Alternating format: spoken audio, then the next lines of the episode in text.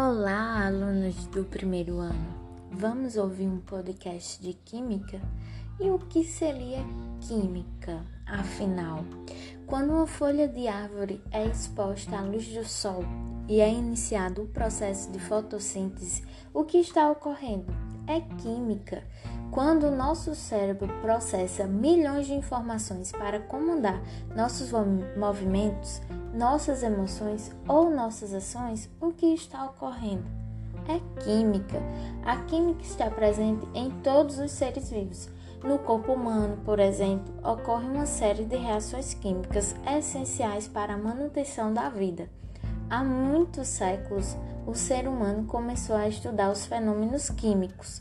Alguns alquimistas buscavam a transmutações de metais, ou seja, transformar o bronze, materiais, metais mais simples em ouro.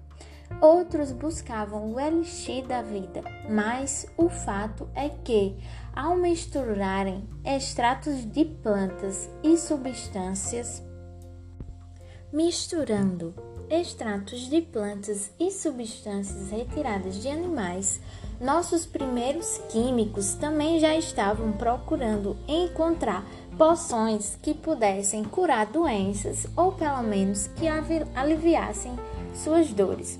Com seus experimentos, eles davam início a uma ciência que amplia constantemente os horizontes do ser humano.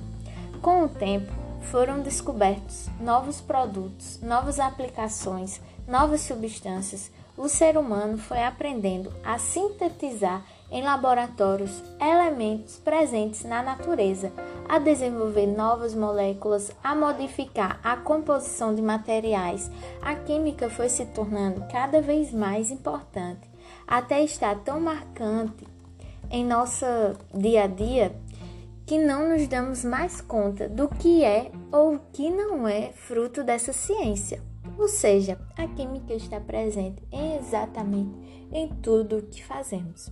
No entanto, sabemos que sem a química, a civilização não teria atingido o atual estágio de desenvolvimento científico e tecnológico, que permite ao ser humano sondar as fronteiras do universo, deslocar-se à velocidade do som, produzir alimentos em pleno deserto, tornar potável a água do mar, desenvolver medicamentos para doenças antes consideradas incuráveis e multiplicar bens e produtos cujo acesso era restrito e poucos a poucos privilegiados. Tudo isso por quê? Porque a química é vida.